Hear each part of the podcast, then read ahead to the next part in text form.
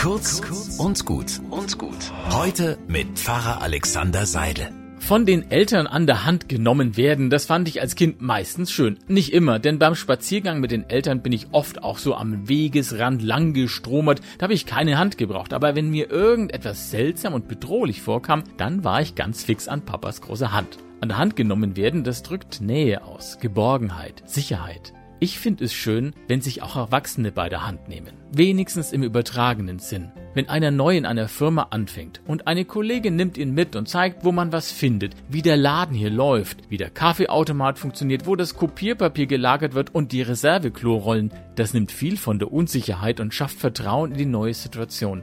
Hand in Hand geht vieles besser. Manchmal sind es genau diese Kleinigkeiten, die zeigen, dass wir verstanden haben, was christliche Nächstenliebe ist. Einen guten Tag wünsche ich euch.